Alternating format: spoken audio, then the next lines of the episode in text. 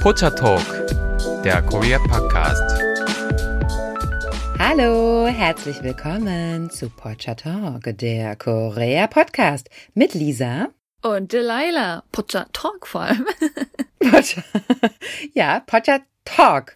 Und zwar am Valentinstag. uh, habt ihr alle schon große Pläne? Ich meine, an sich ist es ja einfach nur ein großer Marketingtag. Aber ja, wir wollen es jetzt nicht sofort so schlecht machen. Es kann auch romantisch sein. Es kann auch echt nett sein. Aber wenn man da nicht den geeigneten Partner zu hat, dann ist es eigentlich auch wurscht. Ja, also so, dann ist es nur ein Marketingtag. Genau, so sehe ich es auch. ja, für die Leute, die noch keinen Partner haben, gut, man hat jetzt nicht mehr so viel Zeit, aber das ist in Korea nicht anders. Wer Single ist, der versucht immer in der Regel noch ganz schnell einen Partner zu finden für die wichtigen Tage. Dann ist das Einzige, was zählt die wichtigen Tage sind die, die zählen und nicht, dass man irgendwie mit einem Partner eine schöne Zeit hat. Glücklich ist, nein. Ja, wir dachten uns, dass wir heute so ein bisschen darüber reden, was aktuelle, wie soll ich sagen, Dating-Trends sind, die man gerade vielleicht eher so über die Dating-Apps sieht oder halt im Nachhinein, wenn man dann vielleicht ja jemanden gefunden hat, was in Korea eher so ein bisschen besonders ist. Ja, da bin ich sehr gespannt, denn ich habe ja meinen Mann schon vor einigen Jahren kennengelernt und dann ist das äh, mein Dating-Knowledge so ein bisschen stagniert auch da und ich weiß gar nicht, was heutzutage angesagt ist. Also ich bin jetzt sehr, sehr gespannt. Korea ist tatsächlich gar nicht so anders wie der Rest der Welt. Also Tinder ist hier sehr, sehr stark vertreten und andere Dating-Apps auch. Der Standard dieser Apps ist ja an sich relativ gleich geworden. Fast jeder hat jetzt dieses Swipe-Movement und sowas. Also ich will jetzt keine genauen Apps nennen, aber ich will euch halt Trends nennen, die jetzt immer mehr auch gerade in den rein koreanischen Dating-Apps findet und äh, weitere Sachen wie angesagt dieses Tinder geworden ist. Das ist echt irre, aber diese App muss ich jetzt echt nochmal nennen, weil ich glaube, die ist ja wirklich weltweit, wird die irgendwie benutzt, ne? Tatsächlich ja. Also ich sag mal, auf Tinder in Korea war es am Anfang so, dass viele Koreaner da halt erstmal, sag ich mal, nach Ausländern gesucht haben, entweder für eine nicht feste Beziehung oder für eine Beziehung, wo man dann aus Korea vielleicht raus will im Nachhinein. Und ähm, die koreanischen Dating-Apps sind dann doch auch sehr gleich stark benutzt wie Tinder. Und dann sagt man halt, die App ist besser, wenn man jemanden treffen will, der vielleicht mehr in dieser Richtung arbeitet oder der vielleicht die Qualifikation hat. Also die Apps hier selber haben auch eigene Eigenschaften, über die man dann vielleicht ähm, interessa interessante Sachen herausfinden könnte. Mhm, okay. Aber jetzt an sich erstmal die allgemeinen Trends. Da wäre als erstes, was mich total verwundert hat, dass das auch so populär geworden ist. Und wahrscheinlich wird die Lisa ungefähr wissen, ab wann es populär war, denn irgendwann habe ich mal Lisa einfach spontan aus dem Himmel gefragt, Lisa, was ist denn dein MBTI-Typ? habe ich sie einfach aus dem weiteren ja. Himmel gefragt. Ich würde sagen, so seitdem Corona angefangen hat, ist Korea besessen mit Personality-Tests. Und wer MBTI jetzt nicht kennt, MBTI ist auch ein Persönlichkeitstest. Das steht für Myers-Briggs Type Indicator. Und das ist nichts anderes wie auch eigentlich ein Questionnaire. Also man hat da so einen Fragereport mit Fragen über sich selber. Oh, wie bin ich in der Situation? Wie reagiere ich in der Situation? Und je nachdem, was man dann halt antwortet, kriegt man in vier Kategorien jeweils einen Buchstaben zugeordnet. Die erste Kategorie, da kriegt man entweder ein I oder ein E, das ist entweder introvertiert oder extravertiert. Dann kriegt man in der zweiten Kategorie entweder ein S oder ein N. Und das ist jetzt ein bisschen verwirrend, denn das S steht für Sensing, aber das N steht für Intuition. Dann in der dritten Kategorie kriegt man entweder Thinking oder Feeling, also entweder T oder F. Und in der vierten Kategorie bekommt man dann Judging oder Perceiving.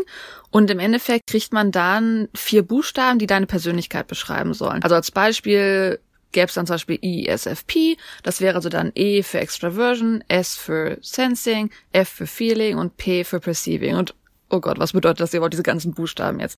Insgesamt kriegt man 16 mögliche Kombinationen und unter diesen 16 möglichen Kombinationen gibt es dann auch nochmal zwei Unterscheidungen. Und zwar bei der Identität. Also gibt es nochmal ein A und ein T, assertive oder turbulent. Und das ist, wie reagiert man als Mensch an sich. Assertive ist, dass man ein bisschen mehr selbstsicher ist, ein bisschen mehr gelassen in Situationen. Und turbulent ist, dass der Stress einen manchmal so ein bisschen antreibt, dass man da doch eher drauf reagiert. Okay, oh Gott, was bedeuten jetzt diese ganzen vier Buchstaben? Also der erste Teil ist im mhm. Endeffekt Extraversion, Introversion, ist die Motivation, was treibt einen an. Und das kennen wir an sich auch im Deutschen, ne? extrovertiert, man hat eher immer die Motivation, unter Menschen zu sein, man ist an Menschen interessiert, man kriegt Energie von Menschen. Introvertiert hat man eher, dass man in sich hineingeht, dass man innenorientiert ist und da seine Ruhe findet. Der zweite Teil, also Intuition oder Sensing, das ist als Sensorik übersetzt im Deutschen, ist Aufmerksamkeit. Worauf achtet man? Also wie verarbeitet man Sinneseindrücke? Und bei Intuition sagt man, dass man sich auf seinen, in Anführungszeichen, sechsten Sinn verlässt, dass man die Interpretation im Gesamtzusammenhang sieht. Also man achtet auf das Ganze, was man sieht und man ist darum eher so zukunftsorientiert, möglichkeitenorientiert. Und der Grund, warum Sensing anders ist, ist, dass man eher auf die Rohdaten guckt. Und dass man eher, sag ich mal, die unmittelbaren Eindrücke sieht und darum eher so im Jetzt lebt, anstatt dass man jetzt eher in die Zukunft guckt, aufs Ganze guckt. Und dadurch ein bisschen mehr detaillierter ist in seinen Entscheidungen, je nachdem. Der dritte Teil, also Denken oder Fühlen, ist tatsächlich im Sinne, welche Entscheidung man eher bevorzugter trifft. Denker sind die, die eher mehr auf Informationen achten. Das heißt, man guckt eher, oh, was habe ich Informationen da? Fühlende Menschen achten eher darauf, was habe ich an inneren Moralen, die mir wichtig sind? Welche Gefühle habe ich gerade? Und deswegen entscheidet man dann eher etwas. Der letzte Teil wäre dann der Lebensstil an sich, also Perception oder Judgment. Das heißt, wenn man jetzt eher perceiving ist, wenn man eher jemand ist, der auf die Wahrnehmung achtet, dann ist man sehr bereit für neue Eindrücke und man ist bereit, Entscheidungen und Pläne zugunsten neuer Informationen neu zu überdenken, neu zu planen. Man ist vielleicht ein bisschen spontaner mit neuen Informationen. Jemand, der judging ist, hat schon im Vorteil so ein bisschen eine Idee und ist jetzt nicht unbedingt bereit, offene Informationen, neue Informationen anzunehmen, wenn die nicht unbedingt zu dem passen, was man sich schon an sich aufgebaut hat. Aha, ist ja voll interessant man kann verstehen, warum so Persönlichkeitstests faszinierend sind. Das ist ja nichts anderes, wie wir da auch manchmal mit den ähm, Sternzeichen, wie wir davon fasziniert sind, weil es einfach so kleine Erklärungen sind, die so aber noch allgemein gehalten sind, dass sie irgendwie auch zu jedem passen, möchte ich mal persönlich sagen. Mhm. Und ich bin so erstaunt, dass MBTI jetzt gerade so populär geworden ist. Meine erste Erfahrung mit MBTI war tatsächlich in der Universität. Also ich studiere etwas, mhm. wo auch ein bisschen Psychology zugehört, Psychologie. Das Amüsante an MBTI ist, man lernt zwar auf jeden Fall, weil es bedeutend ist, aber es wird auch sehr stark kritisiert, möchte ich mal behaupten, weil wer das nicht so mhm. genau versteht, viele Wissenschaften fangen erstmal mit einer Theorie an, sie fangen mit einer Frage an. Und um es dann beweisen zu können, muss man Experimente durchführen oder andere Sachen und dann wird es erstmal so eine feste, richtige Theorie im Endeffekt. Und bei der Psychologie ist es so, dass wir viele Theorien haben, die man nicht aber unbedingt sofort wirklich testen kann. Und bei Persönlichkeitstests ist das nichts anderes. Man hat die Theorie, aber es ist nichts wirklich Festes, was man sofort testen kann. Und deswegen wird gerade der MBTI der zwar sehr populär ist, aber auch manchmal so ein bisschen kritisiert, weil er noch ein bisschen im Bereich der Pseudoscience ist. Also im Sinne von, es ist eine Theorie, die jetzt aber nicht überall bestätigt werden kann oder halt noch viele Lücken hat, die man nicht so ganz unterstützen kann zum Beispiel. Ja, also ich sehe an diesem Test kritisch oder habe das mit meinem Mann natürlich darüber gesprochen. Klar, er kennt den Test natürlich auch. Koreaner, jeder kennt den, jeder kennt seinen Typ. Jeder ja, genau. Und ich glaube, er hat mir das zuerst erzählt, weil er das wiederum von koreanischen Freunden gehört hat, weil das einfach Thema geworden ist. Und aber ungefähr so zeitgleich hast du mich dann auch gefragt nach diesem Test. Also ich weiß jetzt gar nicht mehr, wer von euch zuerst kam, aber ja, ihr habt da beide, ihr habt mich da beide nachgefragt. Und ich sehe es ein bisschen so, es ist auch eine Frage, wie ist die aktuelle Gefühlslage, ja, wenn ich diese Fragen mhm. beantworte. Denn zum Beispiel, ich jetzt mal so eine Frage auf einer Party, ja, äh, A, stehe ich immer im Mittelpunkt, B, stehe ich immer an der Wand, C, irgendwie bin ich gar nicht gerne und wenn man sich vielleicht in dem Moment nicht so wohl fühlt, an dem Tag oder in der Woche, vielleicht ist auch irgendwas passiert, vielleicht würde man da antworten, stehe ich immer an der Wand. Und an einem anderen Tag, wo man sich vielleicht super fühlt, hätte man vielleicht gesagt, ach, da bin ich immer in der Mitte. Mhm. Also das ist, ja, also nur weil man jetzt einmal diesen Fragenkatalog geantwortet hat, finde ich nicht immer, dass diese Antworten dann so in Stein gemeißelt sind gleich und dass man auch niemals irgendwie anders reagieren könnte. Mm, auch gerade diese Partysituation. Es kommt darauf an, wer ist da und kenne ich die da alle oder kenne ich da nur die Hälfte oder kenne ich da gar keinen und also das ist alles so ein bisschen, naja, naja. Aber wie du schon sagst, es fasziniert einen irgendwie klar und ja, es ist auch so eine Art neues Sternzeichen geworden in Korea, absolut. Und genau wie die Sternzeichen. Es gibt ja, wie gesagt, diese zwölf, wie wir im Westen haben, oder auch zwölf in China gibt's ja auch, so ist ja nicht. Aber die sind halt auch halt so allgemein gehalten, dass man irgendwie ja doch reinpasst. Und wenn man jetzt diese vier Klar. Buchstaben hat, die sind halt auch trotzdem noch sehr allgemein eigentlich. Die beschreiben ein sehr allgemeines Verhalten. Und natürlich passt man da dann mehr rein als das andere. Aber auch dann, mhm. man sieht halt, wenn Leute den Test mehrmals machen, dass die dann schon in verschiedenen Kategorien schon mal landen, aber dass sie dann sagen, oh, das passt aber eigentlich jetzt gerade auch mehr. Wie gesagt, man hat gerade ein anderes Gefühl, ne? wo liegt man gerade? Mhm. Die Sache ist halt, dass es dann schon in einigen Bereichen kritisiert wird, gerade darin, dass es nicht sehr, wie soll ich sagen, reliable ist, dass man halt keinen richtigen festen Maß hat, an dem man misst. Wie gesagt, du hast ja gerade gesagt, oh, ich bin mal an dem Tag gerne weiter weg vom Menschen, ich stehe lieber in der Ecke, ich stehe lieber im Mittelpunkt. Das ist nicht wirklich so ein Maß, an dem man messen kann. Mhm. Und dadurch, je nachdem, wie die Person sich halt fühlt, gibt man halt auch andere Antworten, was dazu führt, dass es A, poor validity und dann poor reliability ist. Mhm. Gut, man kann natürlich extrem sagen, okay, Extroversion, Introversion ist natürlich sehr anders, aber es, manche dieser vier Kategorien im Endeffekt, die überschneiden sich ja schon mal. Das heißt, so wirklich independent mhm. sind die beiden Werte jetzt nicht unbedingt. Mhm. Wer sich vielleicht eher mit Psychologie und Persönlichkeitstest auskennt, der weiß, dass das Bedeutendste eigentlich, wenn man Psychology, Persönlichkeit studiert, ist die Big Five, weil wir beim MBTI nur vier Kategorien haben. Und wenn man sich dann diese Big Five ansieht, wer das vielleicht nicht weiß, das ist die Abkürzung Ocean. O steht für Openness to Experience, also wie offen, wie bereit ist man, neue Erfahrungen zu sammeln. C steht für Conscientiousness, ist man eher effizient, organisiert oder ist man eher extravagant und vielleicht ein bisschen careless. Das E steht für Extraversion, also ist die Frage, wieder ist man energetisch oder ist man eher introvertiert, ist man eher reserved. Das A steht für Agreeableness, ist man freundlich, passionate oder ist man vielleicht eher ein bisschen kritisch, aber rationaler. Und das fünfte, was halt fehlen würde mit dem MBTI, ist Neuroticism. Im Deutschen ist es wohl Neurotizismus. Und das ist so ein bisschen, ist man eher sensibel, ist man nervös oder ist man eher selbstbewusst? Mhm. Im Endeffekt, das ist jetzt so die Einführung, was der MBTI ist. Und der ist aber einfach, weil es, ja, so ein allgemeines, es gibt einem etwas, wo man sagen kann, oh, das passt. Und ich glaube, was auch sehr toll am MBTI ist für viele Leute ist, dass es natürlich auch wieder ist, man hat einen Typ und der Typ passt besonders gut zu einem anderen Typ. Aber beim MBTI ist es nicht wie zum Beispiel bei Sternzeichen, wo mit dem ist es 100 Prozent, mit dem ist es 0 Prozent.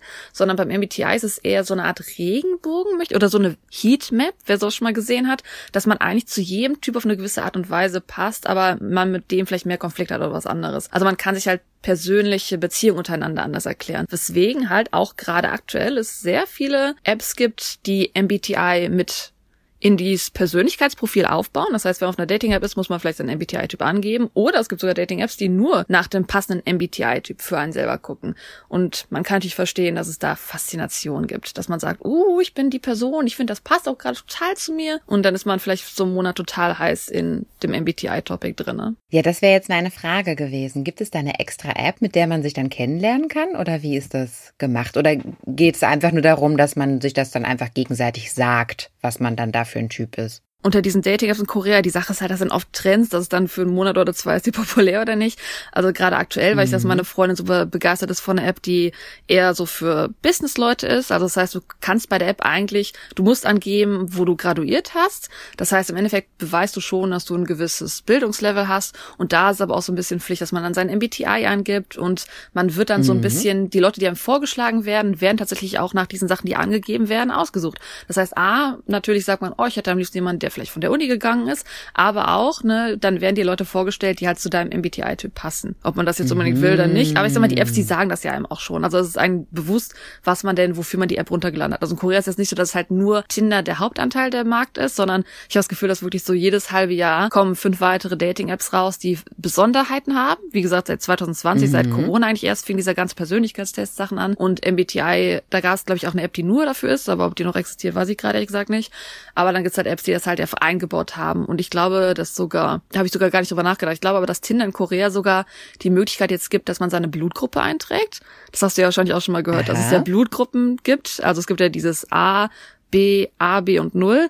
Und je nachdem, wie man da zusammenpasst, gibt es ja auch gewisse Regeln. Das ist also genau dasselbe, nur dass man bei dieser Blutgruppensache das ja schon etwas älter zurückliegt. Da gab es ja damals Theorien aus Japan, dass das so und so miteinander agiert, wenn man die in die Blutgruppe ist. Und da sieht man auf jeden Fall, dass sowas in diese Apps eingebaut wird. Und dass da Tinder auch gar nicht so den mhm. Hauptmarktshare hat. Dass es da manchmal Apps nur für diese Sache gibt oder dass die neuen Apps solche Sachen einbauen, weil das halt gerade populär ist. Umso mehr man einbaut, umso mehr kriegt man vielleicht Leute, die auf die App kommen und die App benutzen. Mhm. Ist ja wieder total der interessante Kulturunterschied auch, ne, zwischen Deutschland und Korea, weil in Korea sind Trends ja unheimlich wichtig und Absolut. schnell und es machen auch alle mit. Und in Deutschland, ich glaube Tinder, ich wahrscheinlich haben wir das hier seit zehn Jahren oder noch länger, ich weiß es gar nicht. Und das stagniert auch einfach so. Also dieser, dieser Dating-Markt ist auch so träge hier eigentlich. Ne? Die Leute ja, es so, gibt immer die gleichen gut, Sachen. Das benutze ich jetzt für zehn Jahre. ja, genau. Ja, das stimmt. Und also wir Korea Deutschen, ist einem schon langweilig nach ein paar Monaten. Ja, es ist immer so dieses, es ist positiv und negativ, ne? Wir haben das Glück, jetzt nicht über bei Dating erst, aber wir haben das Glück, dass Sachen halt sich behalten, dass man es beibehält, dass man etwas vertrauen kann. Mhm. Und hier in Korea geht es darum, dass man sich immer wieder neu erfinden. zeigen muss, erfinden muss, genau. Und ähm, ist natürlich auch anstrengend, ja, ja. Es hat Vor- und Nachteile, ja. es ist aufregend, aber ja. es bringt auch so ein bisschen Unstabilität manchmal rein. Man hat, wie gesagt, also wenn man jetzt die App besonders mag, das kann sein, dass die in einem Jahr vielleicht gar nicht mehr populär ist und keiner mehr drauf ist mhm. bei der App. Okay, was hast du denn noch zu bieten am Datingmarkt? Uh, ja, wie gesagt, ich habe gerade mal angeschnitten, da habe ich jetzt gar keine Forschung groß zu angestellt, weil das nicht ein heißer Trend aktuell ist, aber wer mal Interesse daran hat, das nachgucken will, Blutgruppen sind aktuell immer noch, also man wird immer noch gefragt, ist was ist deine Blutgruppe? Ja. Dauerbrenner, genau. Ja. Also wir haben auch die Blutgruppe für uns selber erst herausgefunden, als wir nach Asien gegangen sind, weil das war total wichtig, dass man die Blutgruppe hier weiß. Ach genau, du hast ja deine damals gar nicht getestet. Du hast nur gesagt, mein Mann hat mir gesagt, wer ich bin. Erinnere ich mich doch ich irgendwie. Ich weiß meine Blutgruppe immer noch nicht, genau. Ich verlasse mich auf das Urteil meines Mannes, aber eine eine Freundin von mir, die aus sehr Korea begeistert ist, hat sich neulich tatsächlich aus der deutschen Apotheke hier so einen Test Ach, sowas gekauft. Gibt's, wie cool, ja. Das gibt es. Das war aber gar nicht so günstig. Ich glaube über 20 Euro. Ja, beim Arzt hat man auch 20 halt, Euro. Ah ja, okay. Ja, und du musstest dir dann halt selber an dein Fingerlein pieksen mm. und ja, diesen Bluttropfen dann da irgendwo drauf reiben. Und ich glaube, im Endeffekt benutzt der Arzt wahrscheinlich dasselbe Testkit. Das werden die da wahrscheinlich auch vorrätig haben. Und ja, und dann wusste sie endlich ihre Blutgruppe. Aber die 20 Euro ist es mir nicht wert. Aber ich meine, ich bin ja auch schon verheiratet. Das Amüsante ist halt, also Blutgruppen an sich hat ja wirklich jeder Mensch, so ist es ja nicht. Nur das Amüsante ist halt, dass es in Asien wirklich dieser Glaube ist, dass man halt eine gewisse Persönlichkeit hat. Also A sind Leute, die mhm. Vorbildstudenten zum Beispiel sind, das sind die Einserstudenten, das sind Leute, die fleißig arbeiten. B sind eher die, die so ein bisschen als rebellisch bekannt sind. A, B weiß ich es gerade nicht genau, was die Persönlichkeit da ist. Tut mir leid. und äh, bei Null finde ich immer so amüsant, dass man sagt, das sind die Warrior, das sind die Krieger original. Das kam ja noch aus den alten Zeiten aus Japan tatsächlich. O ist dann so ein bisschen, auf die kann man sich verlassen, aber die sind halt auch dickköpfig, weil die halt äh, ne, die Krieger sind, die müssen halt robust sein in dem Sinne. Wenn ihr das alles nochmal nachlesen möchtet, wir haben in der Folge 23 zum Thema Aberglauben in unserem Blog auch nochmal den Link zu den 16 Personality Types und auch nochmal die Erklärung zu den einzelnen Blutgruppen, dass ihr das nochmal nachlesen und intensiv studieren könnt. Also schaut auf jeden Fall mal rein. Dann gehen wir zum nächsten und das hört auch gar nicht auf mit den Persönlichkeitstests, die dann wichtig sind, um seinen perfekten Partner zu finden. Und der nächste ich glaube, der ist im Westen gar nicht populär. Und der fing einfach an, in Korea populär zu werden, weil sie ihn liebevoll den Blumen-MBTI genannt haben. Okay. Und tatsächlich kommt diese MBTI eigentlich eher von einer Firma, die sich Forest nennt. Und da geht es eigentlich darum, seinen perfekten Study Buddy zu finden. Aber es ist halt die Art, ne, die Persönlichkeit, man findet heraus, was ist sein Fokustyp, also wie fokussiert man sich, wie lernt man am liebsten, wie nimmt man Informationen am liebsten auf? Und bekommt dann eine Blume zugeordnet, eine Persönlichkeitsblume. Und wenn du dann diese Lösung bekommst, dann wird dir einerseits deine Blume gegeben, aber auch die Blume von deinem perfekten Study Buddy. Und weil es einfach in Korea, Was? das wurde so populär, einfach Blumen-MBTI genannt, dass das jeder so ein bisschen auch dann mehr als romantisch gesehen hat. Und ich muss es vielleicht anders erklären. Wir werden den Link, auch sobald der Blog da ist, äh, verlinkt, dass ihr das mal selber euch angucken könnt. Ich wollte einfach mal, ich habe mir den Link heute nochmal angedrückt und ich muss sagen, ich kann verstehen, warum er populär in Korea geworden ist, weil dieser Test sehr ästhetisch ist. Man, es sind gar nicht viele so. Fragen, aber es dauert einfach furchtbar lange, diesen Test zu machen. Also nicht furchtbar lange, aber ich habe nicht so viel Geduld gehabt, weil es einfach mit schönen Bildern gemacht ist, weil man pflanzt einen Samen, um eine Blume wachsen zu lassen. Dann wird einem gefragt, wie macht man das, wie macht man das. Also auch wieder total situationsabhängig. Und ähm, ich habe okay. diesen Test tatsächlich nochmal gemacht, weil ich eigentlich gucken wollte, wie viele Blumen es insgesamt gibt, so ein bisschen wie beim MBTI. Mhm. Allerdings kriegt man am Ende halt leider nur seine Blume und die Blume, die dann zu einem passt. Also wahrscheinlich gibt es auch irgendwo eine Übersicht, aber die war jetzt leider nicht so einfach zu finden. Aber auch als das rauskam, das war so ab Herbst 2020 und seitdem war das super populär auch, hat auch jeder mhm. gefragt, uh, hast du den Test schon gemacht? Was ist denn deine Persönlichkeitsblume gewesen?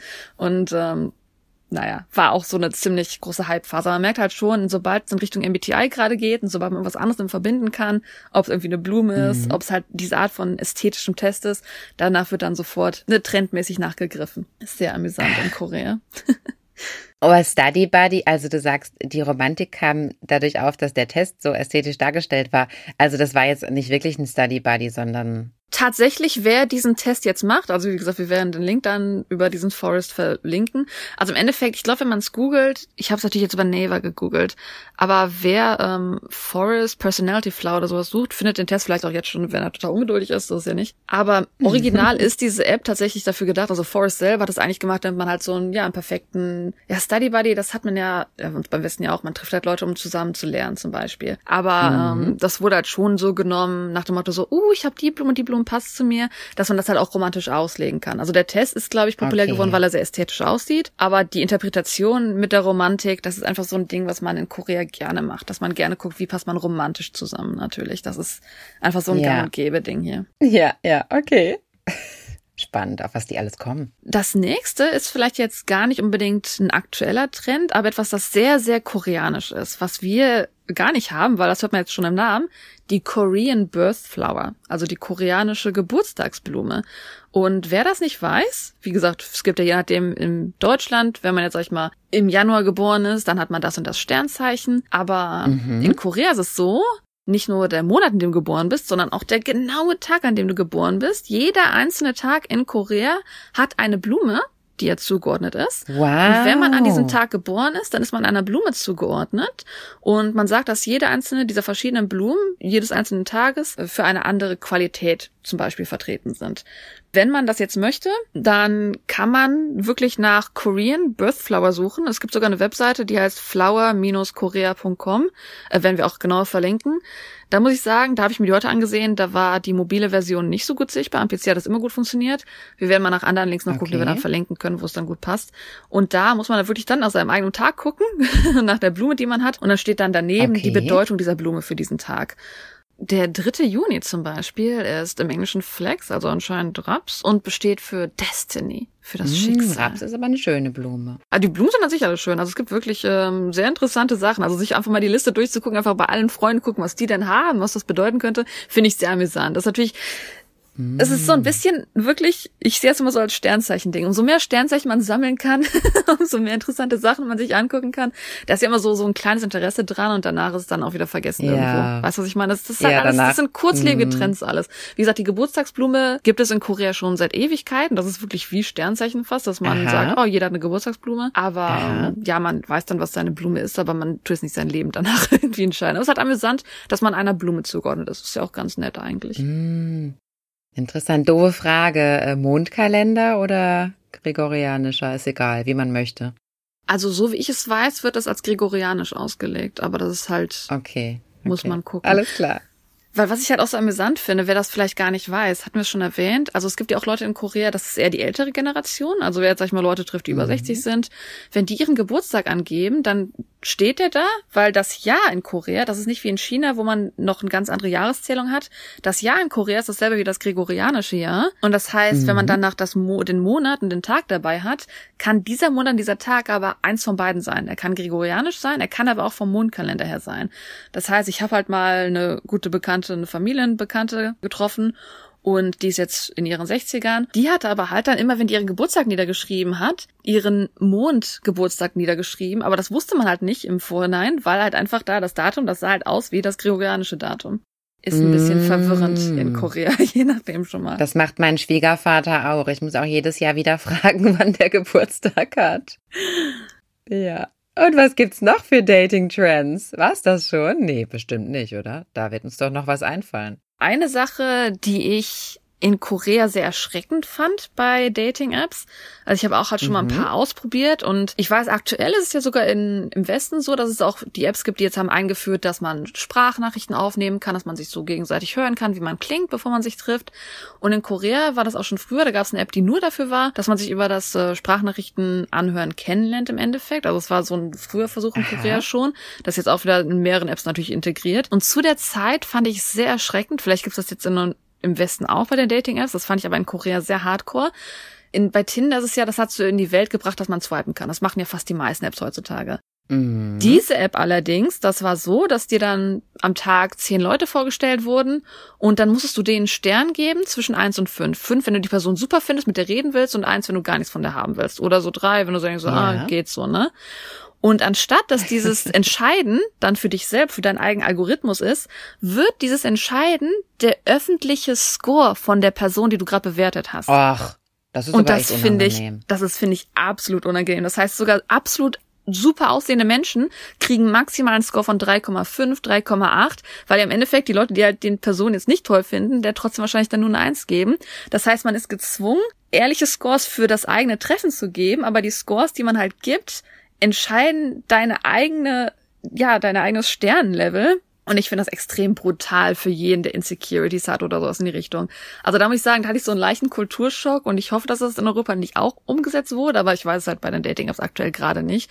Aber ich weiß, dass das in Korea echt ein Ding war, dass es viele Apps gab auf jeden Fall, wo man ja von eins bis fünf einen eigenen Score hatte weil man ja dem von anderen Leuten Wahnsinn. bewertet wurde. Finde ich sehr krass, dass es sowas gibt. Ja, das ist ja auch völlig irrelevant, weil mein bester Partner ist ja nicht der, auf den die meisten anderen Leute auch stehen, sondern der, ähm, auf den ich selber stehe. Und also, was habe ich denn davon, wenn jetzt noch 50 andere Frauen jetzt auch was von dem wollen? Bietet mir das nicht eher Nachteile als ja, vor allem, Vorteile? dass es halt kein persönlicher Algorithmus ist, dass es halt wirklich, ja, so ein öffentlicher Score für die Person selber ist und es ja wirklich also. total einfach nur oberflächlich in dem Sinne, weil man ja wirklich dann nur die Bilder eben schnell durchguckt, das Profil gar nicht so unbedingt durchliest. Es ist halt, das war ein kleiner Kulturschock, ja. muss ich gestehen. Was auch ein Kulturschock für viele sein kann, das ist jetzt eher so allgemein Dating Behavior, aber da kannst du wahrscheinlich auch deine Erfahrungen reinwerfen. Während man noch in dieser Chatting-Phase ist, während man noch auf der App und sowas ist, muss man sagen, dass im Vergleich zu Deutschland das Texting Behavior, also das Verhalten, wie man miteinander umgeht, wie man miteinander schreibt, extrem anders ist. Wir haben das schon bei uns im Westen, dass man so sagt, so, oh, man muss der Person ein bisschen Zeit geben, man hat dieses Pull und äh, Push und Pull Verhalten, dass man vielleicht mal drei Tage nicht schreibt oder so so. In Korea, wenn man nicht sofort schreibt, ist das ein Zeichen dafür, dass man kein Interesse an der Person hat. Das ist wirklich nach dem Motto so, sogar wenn man auf ein Date geht und man sagt gerade Tschüss und man ist ins Taxi gestiegen, man fährt nach Hause und wenn man da nicht schon sofort miteinander am Schreiben ist, dann ist das schon ein Zeichen dafür, dass man kein Interesse aneinander hat. Also Korea ist wirklich immediate Kontakt, ständig schreiben, ständig texten miteinander. Hast du da auch schon diese Erfahrung oder Beobachtung gemacht? Ja, das stimmt sicherlich insofern, als dass man nicht diese berühmten Tage dazwischen lässt, zwischen dem letzten Treffen und dann dem Folgekontakt. Das mag ich aber persönlich auch gar nicht und ich finde es auch eigentlich total wichtig, aber es ist jetzt meine persönliche Meinung. Ich finde es auch eigentlich total wichtig, dass man nämlich gerade noch am Abend, wenn man sich verabschiedet hat, auf jeden Fall nochmal fragt, bist du gut zu Hause angekommen? War alles okay für dich und so? Also deshalb, das finde ich jetzt eigentlich total positiv und nicht so nach dem Motto, oh, jetzt nervt er mich hier schon wieder oder so. Nö, das finde ich eigentlich überhaupt nicht. Das meine ich jetzt gar nicht, im Vergleich. Also natürlich fragt man so ja. oder so, ob man nach Hause gekommen ist, aber der Unterschied ist der, ja. dass man jetzt nicht nicht eine halbe Stunde wartet, sondern dass, wenn die Person dir gerade Tschüss gesagt hast, nur ins Taxi steigst, dass du dann nach einer Minute schon schreibst. Also dass man im Kontakt ja, das, bleibt im Endeffekt. Ja, also das, das habe ich auch so die Erfahrung gemacht und hatte das aber auch oft in, ja, von verschiedenen anderen Ausländern gehört oder auch mal in so dem ein oder anderen YouTube-Video über Korea hatte ich das auch oft gesehen, dass das besonders herausgestellt wurde. Und da muss ich sagen, dass ich aber an so einen richtigen Hardcore-Schreiberling bin ich eigentlich nie geraten. Also, dass, dass das wirklich so nonstop da getextet wurde. Aber vielleicht war auch der Grund, dass ich auch nicht so in dem Maße zurückgeschrieben habe, weil ich bin nicht so unglaublich texting-orientiert, dass ich da jetzt immer sofort zurückschreibe und auch was Langes schreibe und so. Vielleicht hat sich das dann einfach so eingependelt, weil der andere dann auch gemerkt hat, okay, die schreibt jetzt auch nicht so viel.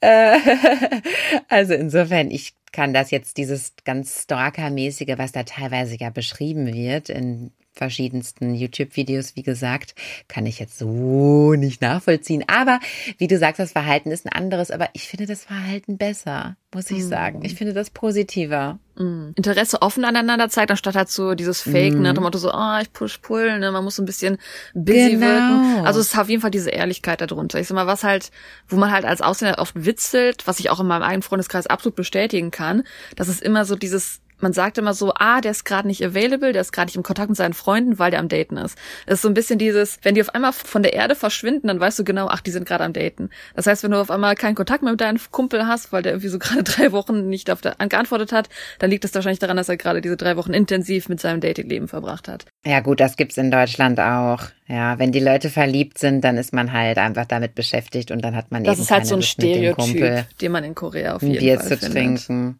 Ja, ja, das finde ich einigermaßen nachvollziehbar. Ja, und wenn man denn dann bei den Dating-Apps gesagt hat, uh, wir treffen uns, dann gibt es etwas, das einfach überall und immer noch populär ist und ich glaube, ein Trend ist, der niemals sterben wird, Tarot besuchen. Kennst du wahrscheinlich auch. Ja, stimmt. Das oh, das wird aber einfach so niemals aussterben. Das ist wirklich absolut populär. Und Das Amüsante ist, wir haben ja schon mal erfahren, Hm. dass Südkorea größtenteils sehr, sehr viele Christen hat, auch starke Buddhisten, aber dennoch, also Fortune-Telling, Tarot, Kartenlesen, an sich einfach auch als eine Form von, ich möchte sagen, Entertainment, als eine Art von Unterhaltung, ist absolut populär und egal welche Glaubensrichtung man hat, wird wirklich fast von jedem noch benutzt, um so ein bisschen aus Spaß oder sogar um Problem oder um Antworten, um Lösungen zu finden, immer noch in Korea benutzt. Ist wirklich absolut populär. Aktuell soll es sogar 300.000 dieser Tarot-Kartenleser in Korea geben, die diese Oh, wow, Service das ist aber echt durchführen. Das sind echt viele und sogar Zeremonien durchführen. Also schon echt interessant. Und man sieht es vielleicht oft in Dramen und das ist gar nicht als übertriebener Gag gemeint. Es gibt diese Dramen, wo die dann verzweifelt zu dieser Tarot-Leser-Person gehen, zu diesem Fortune-Teller gehen, dann, ah, ich brauche eine Lösung für meine Probleme. Und das ist kein übertriebener Gag, wenn ihr euch diese Drama angesehen habt. Das passiert wirklich und das ist für viele Menschen in Korea eine Option, um Lösungen für ihr Leben zu finden. Und ich finde das absolut interessant. Und es gibt wohl auch eine koreanische Wirtschaftsmarkt, Research Firm, die mal gefragt hat, wie viele Leute denn überhaupt zum Fortune Teller, also zum Tarot, Kartenleser und sowas gehen. Und mehr als zwei Drittel haben gesagt, dass sie mindestens einmal im Jahr zu so einem Fortune Teller gehen. Das glaube ich sofort, ja. Ja, ja. Das haben vielleicht an den Dramen gesehen, das ist halt total weitläufig. Also Universitätsstudenten gehen halt oft zu einem Tarot-Kartenleser, um einfach herauszufinden, vielleicht in welche Jobrichtung sie gehen sollen oder weil sie vielleicht ein Examen bestehen wollen, weil sie eine Prüfung bestehen wollen oder Businessmänner gehen zum Tarot-Kartenleser, weil sie über ihr Business was herausfinden wollen, über Entscheidungen was herausfinden wollen. Und natürlich, das wichtige Thema heute ist, Pärchen oder mögliche Pärchen oder mögliche Liebhaber gehen zum Tarot-Kartenleser, um herauszufinden, wie gut sie denn miteinander passen oder wen sie denn suchen sollten, heraussuchen sollten, mit wem sie denn zusammen sein sollten. Und was ich sehr amüsant finde, vielleicht ist das eher dann der Trend. Wie gesagt, diese Tarotleser sind wirklich überall für wirklich auch jeden Bereich. Aber der Trend in meiner Nachbarschaft, ich sehe viele Tarotläden, sogar Tarot-Cafés, die aufgemacht haben, die sich besonders eher aber auf Couples beziehen, also auf Pärchen und auf ähm, Liebesverheißungen und sowas. Also ich denke auf jeden Fall, dass da in Richtung Liebe das Tarot niemals aussterben wird. das ist wirklich ein Ding, das hier in Korea. Und das Interessante an Korea ist natürlich, dass man extrem viele Bereiche hat, in denen man dann, wenn ich an Tarot das erstmal denke, denkt man erstmal so nur an die Karten, dass man das eine macht und dann vielleicht in diesem, keine Ahnung, schamanischen Bereich unterwegs ist. Aber in Korea ist man in Tarot wirklich in jedem Bereich unterwegs.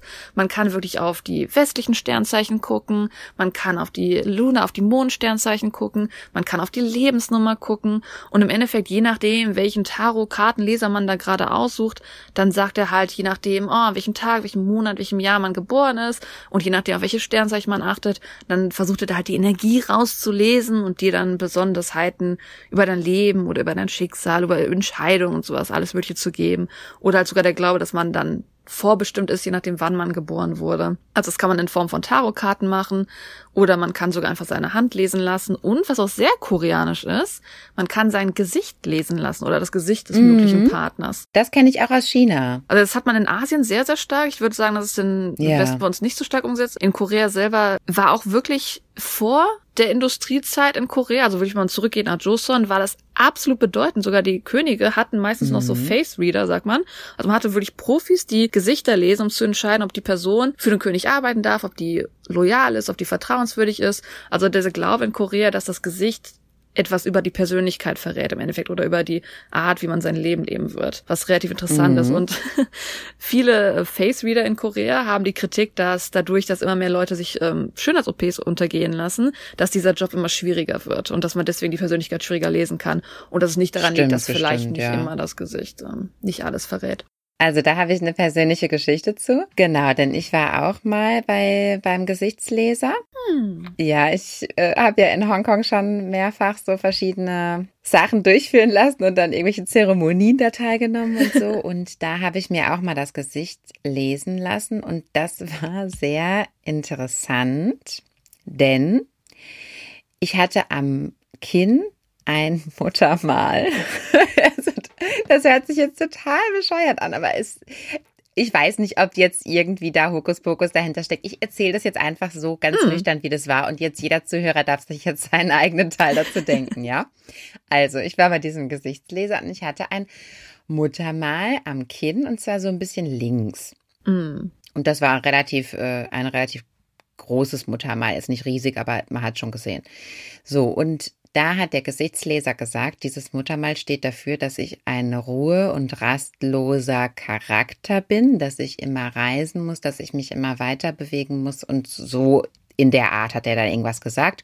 Das passte auch zu mir. Ich bin ja auch immer so ein ähm, Reisefreund gewesen mhm. und habe ja auch schon überall gewohnt und ja, also das passte eigentlich sehr, sehr gut zu mir. Ja. Und dann kam es aber eines Tages dazu, dass ich mal in Seoul in einer Skin-Klinik war. Und da hatte ich unter anderem ganz spontan entschlossen, ach, ich lasse mir mal dieses Muttermal weglasern, weil das ist irgendwie so, das ist irgendwie groß, größer geworden und irgendwie sieht es unangenehm aus und ich will das irgendwie loswerden, habe ich irgendwie so gedacht. Und dann habe ich mir das weglasern lassen und musste das auch zwei, dreimal weglasern lassen. Das war relativ hartnäckig. Naja, auf jeden Fall habe ich das machen lassen. Und dann habe ich meinen Mann kennengelernt und habe geheiratet und bin jetzt eigentlich viel solider geworden. Und da hat mir dieser Gesichtsleser damals prophezeit, es liegt an diesem Muttermal. Das heißt, man kann sein Schicksal ändern, wenn man sein Gesicht verändert. Ja, ist das nicht hm. unglaublich? Interessant, interessant. Also ich, wie gesagt, Leute, ich, äh, es ist jetzt, ich möchte dem jetzt nicht zu große, zu große Gewichtung beimessen, aber es hat funktioniert in dem Falle. Es hat irgendwie gestimmt, ja. Also das finde ich schon interessant. Mhm. Und was ich auch noch hinzufügen wollte, also dieses Gesichtslesen und das ist auch der Grund, warum ich das zum Beispiel auch damals gemacht habe, auch mit den Tarotkarten. Also Tarotkarten habe ich persönlich noch nie ähm, legen lassen, aber das ist alles auch ein Teil von asiatischem Entertainment, ne? Genau, es ist Entertainment. Das ist halt nicht es sind keine festen Theorien, es ist Pseudoscience so ein bisschen. Genau, und die Geschichte, die ich euch jetzt gerade von meinem, von meinem Gesicht äh, erzählt habe, ist natürlich auch total Pseudoscience, ist natürlich logisch. Aber auf jeden Fall sind diese ganzen Sachen gehören einfach so zum Abendentertainment dazu. Deshalb findet man diese Kartenleger und andere Leute Überall. auch meistens in den Ausgehvierteln. Mhm. Genau, die sind dann nämlich extra auch angesiedelt. Müsst ihr gar nicht stark nachsuchen, findet ihr ganz einfach. genau, die wissen schon, ach ja, die Leute trinken sich jetzt hier zwei, drei Bier und dann haben die da Lust drauf, da kommen die schon hier bei mir gleich mal bestimmt vorbei. Und so ist es auch meistens, also wenn man dann abends unterwegs ist, man sieht lange Schlangen teilweise bei dem einen oder anderen berühmten Kartenleger und alle wollen da dahin und ja, es gehört einfach dazu. Also man kann jetzt nicht sagen, oh, die Leute, die sind jetzt so verzaubert von diesen ganzen äh, Wahrsagungen, Weissagungen, sondern es ist auch einfach so zum Spaß. Es gehört auch ein bisschen halt dazu. Deswegen fand ich es interessant, es halt eher jetzt in diese Trends mit reinzunehmen, weil es mhm. ja, es ist wirklich, es ist Unterhaltung, es ist Entertainment. Klar, die Leute gehen hin, aber sie tun jetzt nicht ihr ganzes, also sie nehmen jetzt nicht Millionen Dollar und tun die dann auf irgendeine Zahl legen, weil der Tarotkartenleser es gesagt hat. Es ist halt einfach eher dieses, es ist interessant, wie beim MBTI-Typen auch. Yeah. Oh, das ist interessant, wir passen vielleicht in die Richtung zusammen und wenn jetzt nicht alles stimmt, dann wird es nicht unbedingt das Leben danach gerichtet aus. Also man ist das sehr, sehr stark Schaman, glaube ich, schon in der älteren, in der älteren Generation vielleicht, dann ist man sehr stark darauf. Aber an sich ähm, ist das halt trotzdem eher ein Trend, ein Spaßding. Aber Tarot ist einfach ein Trend, der noch nie ausgestorben ist. Der lebt und wird, glaube ich, noch Jahre, Jahre lang Oder? weiterleben. Es ist ein Dauerbrenner. Ja, ich glaube schon, wie du sagst, so manche Herrschaften aus den älteren Generationen oder auch aus den jüngeren Generationen, die glauben da sicherlich schon auch sehr stark dran mitunter. Das ist aber eher, würde ich mal behaupten, eine psychische Befindlichkeit, die dem vorangeht eigentlich, ja. Also ja, oder eine religiöse halt. Also vieles ist ja in Richtung Schaman dann. Ne? Das ist halt eher die religiöse ja. Zugehörigkeit, denke ich. Und ja, die, die halt, wie gesagt, dazu, also genau. Korea hat ja sehr, sehr viele Christen, Buddhisten und das ist natürlich dann mhm. nicht die mhm. Glaubensrichtung und für die ist halt einfach eher Entertainment. Ja, das war einfach so mal ein Überblick über was man aktuell in Korea findet. Also es ist total wichtig, dass jetzt alle so von Sinnheit geht und euch eure Persönlichkeitstests macht, damit ihr herausfinden könnt, zu dem ihr denn in Korea passt. Und wenn ihr 20 mhm. Euro habt, mal einen Bluttest machen, welche Blutgruppe ihr seid, weil das ist ja total wichtig mhm. zu wissen, zu wem man denn in Korea passt. Aber wie gesagt, das sind alles nur Trends und man kann ja mal aus Spaß genau. dran teilnehmen und wenn nicht, einfach auf den nächsten Trend war. Und wenn ihr sesshaft werden wollt, dann lasst euch doch einfach das Muttermal am Kind entfernen. Ähm, das klappt eigentlich sofort. Also unmittelbare, unmittelbare Erfolge stehen euch bevor. Total verrückt. Gute ja, Tipps. ah, okay. Äh, was haben wir denn noch vergessen? Ja, wenn ihr da noch bessere Tipps habt für uns, wie wir unser Leben optimieren können. Oder noch verrücktere Trends, ja. da bin ich immer drauf gespannt. Genau. Genau. Wir sind für jede Magie zu haben. Ähm, bitte an pottertalk at gmail.com. P-O-C-H-A-T-A-L-K at g-m-a-e-l.com. Yay, das wäre ganz toll, wenn ihr uns da schreibt und ein paar coole hm. Informationen teilt. Yes. Und dann verabschieden wir uns für heute. Ich hoffe, ihr werdet alle euren Valentinstag nicht ganz traurig verbringen. Ihr müsst jetzt keinen Trends nachjammern ja. und irgendwelche komischen Pseudo-Personalität Freunde finden. ihr könnt einfach ganz tolle Menschen finden und mit denen einfach einen normalen Tag verbringen, weil im Endeffekt ist doch jeder Tag derselbe Tag und das Wichtige ist, mit wem man den Tag verbringt. Also verbringt auf jeden Fall einen genau. Tag mit einem tollen Menschen, egal ob jetzt Freund oder Freunde oder Kumpel oder was auch immer. Habt einfach einen tollen Tag und demnach werde ich euch jetzt auch nach diesem Podcast entlassen und sagen, ich hoffe, ihr habt noch eine schöne Zeit nach diesem Podcast. Habt noch einen schönen Morgen, einen schönen Mittag, einen schönen Abend. Tschüssi. Tschüss, Anjong.